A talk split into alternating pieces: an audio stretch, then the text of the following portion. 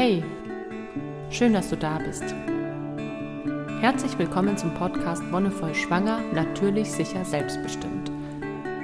Mein Name ist Petra und ich freue mich, dass du heute dabei bist. In der heutigen Folge geht es rund um das Thema Risikoschwangerschaften. Einerseits, was es bedeutet, was es vielleicht auch für Auswirkungen haben kann, was es für einen extremen Einfluss auf die gesamte Schwangerschaft, aber auch auf die Geburt haben kann und wie du dem Ganzen vielleicht auch ein bisschen entgegengehen kannst. Denn was ich ganz erstaunlich finde, ist, dass sich dieser Begriff Risiko in unser Leben total krass eingeprägt hat. Es gibt ganz interessante soziologische Theorien, die auch unsere jetzige Gesellschaft als Risikogesellschaft bezeichnen, also dass man überall mit Risiken konfrontiert wird, dass es aber auch eine entsprechende Auffangstruktur gibt über Versicherungen, über andere Netze, über dieses vermeintliche Gefühl von Sicherheit, das versucht wird durch irgendwelche Angebote wieder aufgebaut zu werden. Aber gerade im Bereich Schwangerschaft finde ich es nochmal einen ganz, ganz, ganz besonders spannenden Aspekt, weil das was ist, was nicht nur dich betrifft, also natürlich betrifft es in erster Linie dich als Frau, es betrifft euch als Familie, aber es sind inzwischen ganz viele andere Instanzen mit dabei. Und damit du überhaupt zu einer Risikoschwangerin wirst, braucht es auch eine andere Instanz, weil niemand würde von sich selbst behaupten, also außer du bist wirklich extrem krank und hast sowieso krasse Probleme mit deinem Körper oder deinem Leben an und für sich und dann wirst du schwanger, dann hast du vielleicht die Idee, selbst dich als Risikoschwangere zu bezeichnen. Aber jede gesunde Frau würde das von sich aus nicht tun. Das ist so ein Auswuchs unserer jetzigen Gesellschaft. Der hat sich in den letzten Jahrzehnten angebahnt und ist, ja, jetzt, ich will nicht sagen, auf einem Höhepunkt angekommen, weil wer weiß, was noch kommt. Ich hoffe, dass es jetzt ein Höhepunkt ist und es danach wieder ein bisschen abflacht. Aber wie gesagt, mal schauen, was den Leuten noch so einfällt. Aber wenn wir auf einem Höhepunkt angekommen sind, dann können wir hoffen, dass es danach vielleicht wieder in die entgegengesetzte Richtung gibt. Und es gibt Tendenzen, die das zeigen. Da komme ich später nochmal drauf. Okay, was heißt denn jetzt Risikoschwangerschaft eigentlich? Das ist ganz interessant zu sehen. Das kann man an Zahlen tatsächlich festmachen, wie sich Risikoschwangerschaften entwickelt haben. Inzwischen gelten 70 bis 80 Prozent der Schwangere als Risikoschwangere. Und das ist eigentlich total abgefahren, wenn man sich überlegt, dass 90 Prozent der Frauen eigentlich gesund sind. Die haben jetzt keine überaus krassen Krankheiten, sondern die haben dann zum Beispiel sowas wie Zustand nach Sektio oder vorher ein paar vaginale Operationen gehabt oder es, es gibt einen gewissen Fall von einer Krankheit in der Familie. Dieser Risikokatalog, nachdem das festgemacht wird, der ist im Mutterpass verankert. Das sind insgesamt 56 verschiedene Kategorien oder Fragen, die man mit Ja oder Nein beantworten kann oder muss. Die werden meistens im Anamnesegespräch aufgenommen, je nachdem, ob du das im Geburtshaus, bei der Hebamme oder eben in der gynäkologischen Praxis machst hängt es dann teilweise auch von der entsprechenden Person ab, ob sie dich als Risikoschwangere einstuft oder nicht. Es gibt tatsächlich vorwiegend Ärztinnen oder Ärzte, die schon bei ein oder zwei von diesen angekreuzten Kategorien sagen würden, das ist jetzt eine Risikoschwangerschaft. Weil sobald da irgendwie ein Kreuzchen bei Ja ist, ist es für sie abgestempelt, mehr oder weniger. Es gibt aber zum Glück auch andere Menschen, die da ein bisschen einen Spielraum aufmachen. So war es bei mir, so war es zum Glück sowohl in der Schwangerschaft mit meinem zweiten als auch im dritten Kind. Ich hatte ja vor meinem ersten Kind, das ich geboren habe, zwei Fehlgeburten. Das heißt, das war schon mal so ein Zustand nach zwei Ausschabungen, plus der Zustand nach Sektio, plus es gab in meiner Familie einen Fall von Brustkrebs in der Linie, also bei meiner Oma, also die direkte Linie, und einen Fall von Diabetes mellitus Typ 2, auch in direkter Linie die andere Oma. So, und das sind jetzt halt theoretisch schon genug Gründe für viele, die dann sagen würden, okay, du bist damit eindeutig eine Risikoschwangere. Ich habe mir aber ja ganz bewusst nach der Geburt meines ersten Kindes eine andere Frauenärztin gesucht, die auch den natürlichen Weg ein bisschen ja, unterstützt oder die da auch voll dahinter stand. Eigentlich hat sie total unterstützt. Also die war ja echt cool und die auch mit den Hebammen total gut zusammengearbeitet hat. Und die hat diese Faktoren sich so angeguckt und gesagt, na ja, gut, aber als Risikoschwangere würde ich dich deswegen nicht bezeichnen. Das hat mir total den Stein vom Herzen genommen, dass man einfach wusste, okay, selbst der Zustand nach Sektio, was echt bei vielen so ein Ding ist, war für sie überhaupt kein Thema. Und das gleiche beim dritten Kind, das war dann auch bei den Hebammen. Ich war ja da kaum mehr in ärztlicher Betreuung, nur das eine Mal zum Ultraschall. Da war es auch so, dass die Hebammen im Geburtshaus gesagt haben, nee, ist überhaupt kein Ding, du bist gesund und wir können dich so mit diesen Faktoren, die du hast, trotzdem als normale Schwangere betreuen. Aber viele andere hätten mich wahrscheinlich als Risikoschwangere abgestempelt. interessanterweise gab es 1990 noch nicht 56 von diesen Kategorien oder Faktoren, sondern nur zwölf. Das heißt, äh, dass wir jetzt eine Zahl von 70 bis 80 Prozent der Schwangeren haben, die als Risikoschwangerschaften gelten, liegt mitunter auch daran, dass es einfach mehr als dreimal so viel, nee, sogar mehr als viermal so viel Risikoschwangerschaftskategorien gibt. Was vorher noch überhaupt kein Thema war, ist auf einmal ein Riesending was man vielleicht gemerkt hat, hm, okay, äh, was weiß ich, eine gewisse Krankheit in der Familie oder in irgendeine Geschichte, es hat bei ein paar Schwangeren zu Komplikationen geführt, also lassen wir daraus eine Risikokategorie entstehen, damit wir von vornherein auf sowas vorbereitet sind. Das ist auch wieder aus dem Aspekt heraus, oder meiner Meinung nach begründet sich es aus dem Aspekt heraus, dass man schon vorher, bevor man irgendeinen Fall von Krankheit oder von Komplikation hat, schon vorher damit sich auseinandersetzt, was ja an und für sich schön und gut ist, wenn es nicht so extrem überhand nehmen würde. Dadurch, dass man sich auf dieses Risiko konzentriert, passiert nämlich was mit uns. Wenn du als Risikoschwangere, ich sage jetzt immer, abgestempelt wirst, aber ich finde, das ist auch tatsächlich so, man kriegt dann irgendwie halt nicht einen Aufkleber in Mutterpass, aber man hat halt dieses Kreuz da. Und dann ist man eine Risikoschwangere was mit mehr Kontrollen einhergeht, was dann auch mit damit einhergeht, dass zu verschiedenen anderen Untersuchungen noch geraten wird und was bei vielen Frauen unheimlich viel Stress auslöst. Also als als Risikoschwangere zu gelten ist kein, ach Gott sei Dank bin ich jetzt gut betreut und rundum versorgt und mir und meinem Kind geht's gut, sondern es ist ein, oh Gott, Hilfe, ich bin risikoschwanger, ich muss mich jetzt um alle möglichen Dinge kümmern und viel mehr Untersuchungen wahrnehmen und bin vielleicht sogar gestresster und habe vor allem viel mehr Angst. Denn das Wort Risiko ist bei uns einfach sehr angstbehaftet. Risiko ist nichts, wo wir uns denken, ja, geil, da will ich voll dabei sein. Und gerade bei der Schwangerschaft ist es was, wo wir eigentlich gerne Abstand von nehmen würden. Etwas Risikohaftes ist etwas, wovon wir so weit wie möglich weg wollen in der Schwangerschaft. Denn Risiko heißt immer, es ist mit Gefahr verbunden. Und unser Gehirn, unser animalisches Stammhirn, weiß Gefahr nicht gut. Das äh, wollen wir nicht. Also Fluchtmodus oder Kampfmodus. Und damit hast du eine ganz, ganz schlechte Voraussetzung für deine Schwangerschaft und für die Geburt. Wie ich schon oft erzählt habe, dieser, dieser Sympathikus, dieser Flucht- und Kampfmodus ist, ein, ist eine systemische Funktionsweise deines Nervensystems, die dafür sorgt, dass du wirklich in einem bedrohlichen Fall, in einer Situation, in der es um dein Leben geht, dass du super schnell wegrennen kannst oder kämpfen kannst, um dein Leben zu verteidigen. Wenn wir uns an unsere Vorfahrinnen und Vorfahren erinnern, dann war das wirklich irgendwie die Situation von, da ist ein wildes Tier, das will uns angreifen oder es ist wirklich irgendwie kaum mehr Essen da und man muss super weit laufen. Die haben dann unglaublich viele Reserven mobilisieren können, um zur nächsten Wasserstelle oder eben zur nächsten Viehherde zu kommen und sich da wieder zu versorgen.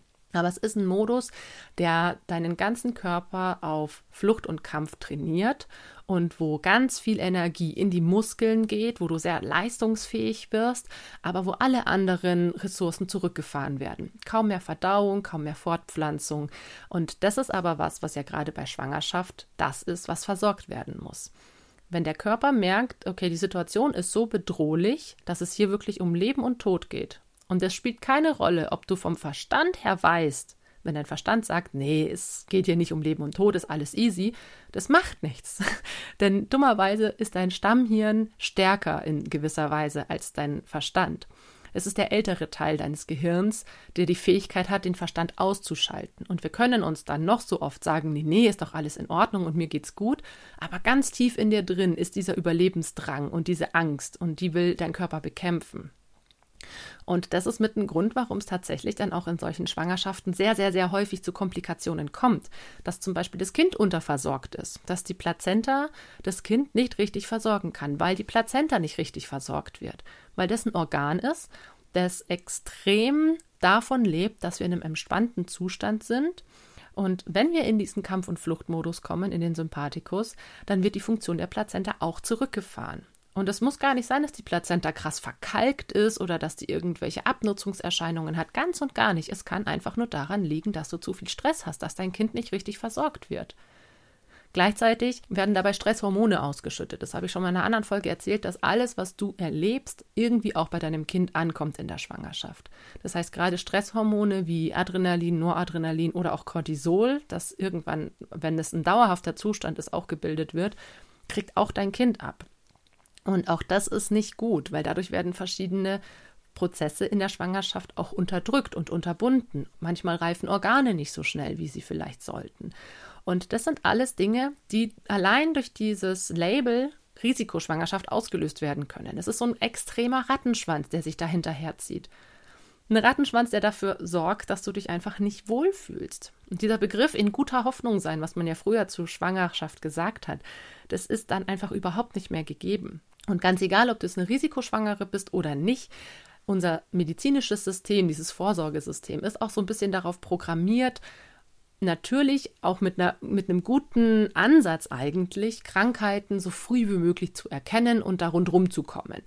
Das ist ja wirklich schön und gut, aber tatsächlich sind an und für sich 90 Prozent der Schwangeren aber auch wirklich gesund. Also haben nichts, brauchen nichts und Vorsorgen führen häufig eher dazu, dass vielleicht was Unstimmiges gefunden wird. Also gerade bei dieser Nackenfaltenmessung, das ist ein schönes Beispiel, das ist ein unglaublich kompliziertes Unterfangen. Wenn das Ultraschallgerät nicht das Beste ist oder wenn die Person, die diese Messung macht, nicht genug Übung hat, dann kann es einfach schon anhand von einer Messungenauigkeit oder von einer Interpretationsfehlerhaftigkeit dazu führen, dass diese Nackenfalte zu dick gemessen wird. Und dann heißt es, oh, oh, da müssen Sie zum Abklären mal in die Feindiagnostik. Okay, was macht man als Schwangere? Ich meine, ich habe mich auch mit diesem Thema auseinandergesetzt und ich weiß, was da für Gefühle bei hochkommen. Oh, da könnte was nicht in Ordnung sein. Ich habe von vornherein all diese Untersuchungen sein lassen, weil für mich war klar, ich möchte dieses Kind oder diese Kinder, ganz egal, wie sie geboren werden. Aber es ist ein extrem krasser Moment, wenn man sich überlegt, man sitzt da und auf einmal äh, passiert irgendwas, womit man nicht gerechnet hat. Man erwartet ja eigentlich, dass man ein gesundes Kind hat. Niemand wird schwanger und denkt sich, uh, mein Kind hat bestimmt die und die Krankheit und die und die Behinderung und oh Gott, oh Gott, oh Gott, sondern man denkt sich, ich bekomme ein gesundes Kind. Aber durch die verschiedenen Strukturen in unserem Vorsorgesystem wird uns dieser Glaube genommen, dieses Vertrauen, weil wir so oft kontrolliert werden und so oft zu irgendwelchen Untersuchungen gebeten werden, dass wir irgendwann so denken, ja, wenn ich so oft zur Untersuchung muss, ist es dann überhaupt alles okay mit mir? Und je nachdem, wie die Untersuchung durchgeführt wird, wenn es dann heißt, ach ja, nee, klar, alles super, können Sie wieder heimgehen, dann ist ja auch alles schön. Aber sobald halt wirklich irgendwas gefunden wird, was nicht ganz vielleicht in die Norm passt, und dann jemand sagt, oh, das sieht aber nicht gut aus, wie kommt es bei einer Schwangeren an? Also das ist halt echt ein schwieriges Thema, weil man kann es auch so sagen, dass es trotzdem noch eine gewisse, keine positive Reaktion hervorruft, aber vielleicht eine neutrale. Ach ja, okay, ich habe da was gesehen. Äh, das sollten wir vielleicht nochmal abklären. Kann natürlich bei der einen oder anderen auch schon zu extremen Stress und Sorge führen. Aber letztendlich ist es immer die Art und Weise, wie was gesagt wird und wie man damit umgeht. Und daran, finde ich, erkennt man ganz schnell, ob man bei der Person, bei der man in Betreuung ist, sich wohlfühlt, ob das eine gute Beziehung zu der Person ist oder ob man da schon von vornherein eigentlich keine Lust drauf hat. Und ich weiß, dass es super schwierig ist. Gerade in Deutschland ist die Situation nicht so geil, aber wenn du merkst, bei Kontrollen, Vorsorgen oder was auch immer für Terminen mit deiner Frauenärztin, deinem Frauenarzt oder auch mit der Hebamme, das passt nicht, dann versuch irgendwie doch noch jemand anderen zu finden. Wenn dich dein Frauenarzt oder deine Frauenärztin wirklich wegen ein, zwei Kategorien schon als Risikoschwangere abstempelt und sagt, nee, nee, sie müssen jetzt hier aber alle zwei Wochen zur Kontrolle kommen und alle zwei Wochen hier Blut abnehmen und alle zwei Wochen das und das und du da aber keine Lust drauf hast und dir eigentlich bewusst bist, wie es dir geht und ein Vertrauen zu dir selbst hast, dann musst du das nicht machen. Es ist super schwierig, dann nochmal in der Schwangerschaft auch nochmal eine Arzt, äh, also eine andere Arztpraxis aufzusuchen, da nochmal zu wechseln. Aber versuch's, versuch's wenigstens. Vielleicht hast du Glück und vielleicht klappt's wirklich. Vielleicht findest du jemanden, eine Person, die dich so betreut, wie du betreut werden möchtest. Du musst dir vorstellen, in der Wirtschaft heißt immer so, der Kunde oder die Kundin ist König. Ne? Es wird alles für die Kunden und die Kundinnen getan. Und letztendlich sollte das im medizinischen Bereich genauso sein. Wenn du einen Wunsch hast, dann sollten die entsprechenden Fachpersonen darauf eingehen. Und wenn du sagst, nein, ich möchte nicht als Risikoschwangere abgestempelt werden und ich möchte diesen engmar also diese sehr, sehr, sehr engmaschigen Kontrollen nicht durchführen lassen, solange es mir gut geht, dann solltest du dieses Recht auch durchsetzen. Wenn du merkst, okay, nee, irgendwie geht es mir aber auch wirklich schlecht und ich habe dauernd vaginale Blutungen oder ich spüre mein Kind nicht so häufig, klar, dann ist es wieder was anderes. Aber das ist dieses Vertrauen in deinen Körper und das Spüren in dich selbst hinein, das dir sagt, wann du wohin gehen sollst. Solange du gesund bist, dein Kind spürst, keine krassen Beschwerden hast, die irgendwie aus dem Rahmen fallen, so lange solltest du auch einfach ganz normal betreut werden und nicht schon von vornherein abgestempelt. Was natürlich auch bei Risikoschwangeren häufig der Fall ist, ist, dass ihnen frühzeitig zu einer Einleitung geraten wird. Je nachdem, was für ein Risikofaktor das ist, gerade bei Diabetes, gerade bei ähm, Zustand nach ähm, Kaiserschnitt, weil das Kind sich irgendwie nicht ins Becken gedreht hat oder weil es ein angebliches Missverhältnis zwischen kindlichem Kopf und mütterlichem Becken ist, dann sind es so Sachen, wo die Ärzte und Ärztinnen davon ausgehen, okay, das wird ja wahrscheinlich eh wieder nichts. Also gerade bei der Diabetes ist es, finde ich, echt krass, dass das so gemacht wird, dass man vermeiden möchte, dass das Kind zu groß wird. Also das ist so der Hauptgrund, dass man da frühzeitig einleitet oder versucht, die Schwangerschaft früh zu beenden. Und auch der Grund beim Kaiserschnitt, warum auch immer ein vorangegangener Kaiserschnitt gemacht wird. Es kann so viele verschiedene Gründe haben. Aber gerade wenn es irgendwie damit zu tun hat, dass das Kind groß und schwer war, dass es eben nicht richtig gut durchs Becken gepasst hat oder was auch immer, dann ist das ganz schnell was, wo die Leute sagen, nee, lass mal lieber einleiten. Und gerade die Einleitung ist was, was das Risiko noch verstärkt. Also interessanterweise sagt man zu einer Risikoschwangeren nicht, okay, chill und nimm dir die Zeit, die du brauchst und entspann dich, sondern man spannt sie noch viel mehr ein, macht ihr viel mehr Stress, was dazu führt, dass das Kind viel schlechter versorgt ist, dass es der Mutter schlecht geht und was dazu führt, dass die Geburt auch frühzeitig beendet werden will, was noch mehr Stress hervorruft.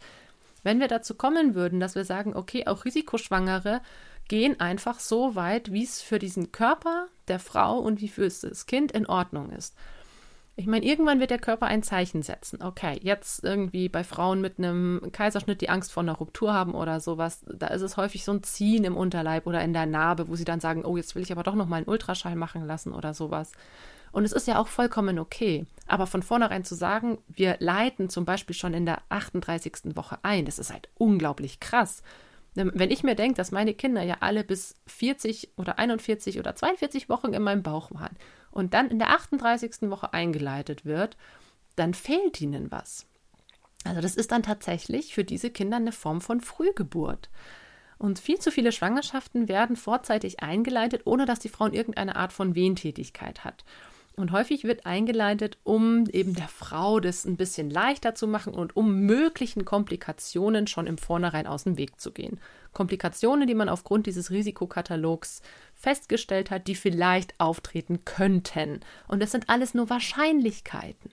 Das ist ja das Krasse. Niemand kann dir sagen, wie dein Kind auf die Welt kommt. Das kann niemand vorhersehen. Und alle versuchen es. Das ist das Spannende. Alle sagen, oh, das Kind liegt in Beckenendlage, das kannst du niemals vaginal entbinden. Doch, gibt's, geht. Haben Frauen gemacht. Überhaupt kein Ding. So, okay, überhaupt kein Ding vielleicht nicht, aber mit der entsprechenden Begleitung ist das möglich oh, ihr Kind wiegt mehr als viereinhalb Kilo, das kriegen sie niemals durch ihr Becken gepresst. Doch, es gibt Frauen, die haben das gemacht. Oh, sie haben Diabetes, ihr Kind wird bestimmt über vier Kilo wiegen. Nein, es gibt Frauen, die haben Diabetes gehabt und das Kind war irgendwie drei Kilo schwer. Also es sind alles so Sachen, das sind alles Wahrscheinlichkeiten. Und aufgrund dieser Wahrscheinlichkeiten versucht man, sich eine gewisse Sicherheit zu arrangieren, indem man Vorkehrungen trifft. Und gerade das Einleiten ist etwas, was Überhand genommen hat in unserer Gesellschaft, was ich auch krass finde, dass man, dass man das so verkauft, als wäre das eine Erleichterung für die Frauen. Also wenn dir jemand sagt, lassen Sie doch einleiten, das ist die bessere Methode, nein, also natürlichen Geburtsbeginn abzuwarten ist immer die bessere Methode. Und wenn die Wehen eingesetzt haben oder wenn ein Blasensprung erfolgt ist, dann hat man in der Regel auch immer noch genug Zeit, um danach noch weitere Schritte zu gehen. Also wenn man weiß, okay, das Kind liegt in der Querlage und ich habe einen Blasensprung, zack, ins Krankenhaus und dann muss ein Kaiserschnitt gemacht werden. Ja, so ist es leider. Aber wenn ich weiß, okay, mir geht's gut, dem Kind geht's gut, ich habe Wehen, es geht uns beiden noch super, dann kann das alles trotzdem noch ein bisschen Fahrt aufnehmen. Und das ist auch so eine Frage, wie es verkauft wird. Ne? Ja, Sie können sich doch den Wehenschmerz sparen, machen Sie doch gleich einen Kaiserschnitt oder eben mit der Einleitung, wir stupsen das nur ein bisschen an. Was das Problem mit der Einleitung ist, je nachdem wie eingeleitet wird, habe ich auch schon in einer anderen Folge erzählt, es kann extrem in die Hose gehen. Also viele Frauen, die eingeleitet werden, haben sehr, sehr, sehr interventionsreiche Geburten. Einfach weil von vornherein nicht der natürliche Geburtsbeginn abgewartet wurde. Und wenn der Körper nicht bereit dafür ist, dann wird auch nichts passieren. Teilweise wurden Frauen über vier Tage eingeleitet, ohne dass sich irgendwas getan hat. Und zack, irgendwie ein paar Tage später, wenn man schon irgendwie gesagt hat, okay, dann kommen sie übermorgen zum Kaiserschnitt, man hat es aufgegeben, auf einmal gehen die Wehen von alleine los. Also es sind auch extrem interessante Situationen. Bei der Einleitung kann es zum Beispiel dazu kommen, dass du unglaublich krassen Wehensturm kriegst. Also dass wirklich Wehen über Wehen über Wehen kommen und du kaum Pause hast, was zu einer Art von Dauerkontraktion in der Gebärmutter führt. Und wenn sich die Gebärmutter permanent kontrahiert, dann kann auch die Plazenta und dementsprechend das Kind nicht mehr so gut versorgt werden. Das heißt, das Kind wird unter unregelmäßigen Herztönen leiden, es wird vielleicht die Sauerstoffsättigung nicht mehr so super toll sein. Also wird da noch beschleunigt, man versucht dann irgendwie das Kind da rauszuholen, was aber alles nicht hätte sein müssen. Also deswegen finde ich es unglaublich wichtig, wenn man beim ersten oder zweiten Arztbesuch oder bei der Hebamme ist und es kommt zum Thema, dass man gewisse Risikofaktoren hat, dass man sich nicht gleich als Risikoschwangere abstempeln lässt, dass man versucht mit dem Arzt oder der Ärztin und wie gesagt vielleicht auch der Hebamme, aber ich habe es noch nicht erlebt, dass Hebamme da so rigoros abstempeln, dass man da ins Gespräch geht. Hey nein, ich möchte nicht in dieses engmaschige Vorsorge- und Kontrollsystem fallen und ich möchte als ganz normale, gesunde Frau behandelt werden, auch wenn meine Oma Diabetes hatte und auch wenn ich zwei Ausschabungen und einen Kaiserschnitt hatte. Jetzt ist eine andere Situation. Jetzt bin ich hier, mir geht es gut, dem Kind geht es gut und solange das der Fall ist, kann ich auch als ganz normale Schwangere, als gesunde Frau behandelt werden. Und wenn das mal irgendwann nicht mehr der Fall ist, dann kann man immer noch sagen, okay, jetzt kommt man häufiger zur Kontrolle oder wenn das Fruchtwasser irgendwann wenig wird oder die Plazenta wirklich schlecht arbeitet, ja, dann kann man dann einsetzen, wenn es der Fall ist. Aber die meisten Frauen haben ihren ersten Besuch bei, bei der gynäkologischen Praxis zwischen der siebten und der zehnten Schwangerschaftswoche. Und dann, bis dann wirklich, bis es ernst wird, sage ich mal, so ab der 30. Schwangerschaftswoche, da gehen einfach 20 Wochen dahin. Und 20 Wochen ist einfach echt viel. Viel Zeit, in denen du dich entspannen kannst, in denen du ins Vertrauen gehen kannst und in denen du dich nicht mit diesen ganzen Risikoscheißfaktoren abgeben solltest. Und das ist, finde ich, eine unglaublich starke Leistung von dir selbst, wenn du das schaffst. Also Hut ab, wenn alle, die sich da durchboxen, das schaffen, ihre, ja, ihre Position auch durchzubringen, weil wie gesagt, es hängt unglaublich stark von dem entsprechenden medizinischen Fachpersonal ab. Und wenn du merkst, das wird nichts, dann versuch echt den Hebammenkontakt zu suchen. Also die sind da in der Regel ein bisschen entspannter, eben weil sie die Geburt und die Schwangerschaft noch als was ganz Natürliches wahrnehmen und weil sie die Frauen in, in, in ihren individuellen Lebenslagen wahrnehmen und wissen, okay, eine Frau, die, die irgendwie zwei Meter groß ist oder 1,90 und die einen großen Mann hat und die beide auch gut beieinander sind, die wird jetzt halt irgendwie kein zweieinhalb Kilo Baby kriegen, sondern da kommt halt wirklich vielleicht ein vier, fünf Kilo Kind bei raus. So. Und deswegen muss man das nicht irgendwie gleich, gleich von vornherein als Risiko betrachten. Also wie gesagt, eine krasse Entwicklung von zwölf Risikokategorien 1990 zu 56 Kategorien heutzutage, von 10% Risikoschwangeren 1990 zu 70 bis 80 Prozent heutzutage. Das sind einfach krasse Zahlen, die nichts mehr mit Risiko zu tun haben, sondern die was mit Kategorien zu tun haben, die aufgestellt werden, um in ein gewisses Schema die Leute zu bringen. Und lass dich davon nicht einfangen. Versuch dein Ding zu machen, versuch wirklich auch hier selbstbestimmt dafür einzutreten, dass du eine ganz normale schwangere Frau bist, die gesund ist und die es nicht nötig hat, sich permanent von irgendwem untersuchen zu lassen. Denn das ist das andere, was dir häufig die Leute nicht sagen. Was hat so eine Risikoschwangerschaft noch für eine Auswirkung? Das kann natürlich sein, dass du durch die viel häufigeren Untersuchungen auch ein höheres Risiko hast, dann an Infektionen zu erkranken jeder Eingriff, jede vaginale Untersuchung ist ein Risiko. Ich meine, gerade bei der Pränataldiagnostik sollte man darauf hingewiesen werden, aber auch bei routinemäßigen Untersuchungen. Und du solltest da wirklich einfach für deine Rechte und vor allem auch für dein Wohlergehen einstehen und alles hinterfragen. Hinterfrag einfach alles. Hinterfrage, warum du eine Risikoschwangere sein sollst. Hinterfrage, warum du es jetzt hier noch mehr Betreuung brauchen solltest. Das ist Quatsch mit Soße. Es ist auch wieder leider unserem Gesundheitssystem geschuldet, dass Ärzte und Ärztinnen einen gewissen Grad, sozusagen eine gewisse Menge an Risikoschwangeren brauchen, weil die tatsächlich mehr Geld bringen. Ja, jede Untersuchung bringt mehr Geld und wenn es nur der Ultraschall und die Untersuchung ist und mal Blut abnehmen, bringt tatsächlich einfach mehr Geld und manche müssen sich damit über Wasser halten. Das ist ein System, das krank ist. Das System macht aus gesunden Frauen kranke Frauen, es macht aus gesunden Schwangerschaften kranke Schwangerschaften und es macht aus wahrscheinlich problemlosen Geburten sehr interventionsreiche, schwierige Horrorgeburten. Und dem sollten wir entgegengehen und dem sollten wir uns entgegenstellen und wir sollten uns alle dafür einsetzen, dass das wieder ein bisschen abnimmt, dass wir eben nicht als Risikoschwangere abgestempelt werden und dass wir einfach das Recht haben, als gesunde Frauen behandelt zu werden und entsprechend weniger oft untersucht werden müssen. Damit war es das für heute. Vielen, vielen Dank, dass du dabei warst. Danke fürs Zuhören und ja, nimm deine Rechte wahr, lass dich da nicht abstempeln. Schau, dass es dir gut geht, schau, dass es deinem Kind gut geht und lass dich nicht stressen von irgendwelchen Ärztinnen oder Ärzten, sondern mach einfach dein Ding. Wenn dir die Folge gefallen hat, dann lass gerne wieder einen Kommentar oder eine Bewertung da, sag's gerne weiter oder teile die Folge auch gerne. Wir hören uns dann bald wieder. Bis dahin wünsche ich dir alles, alles Gute und noch einen wonnevollen Tag.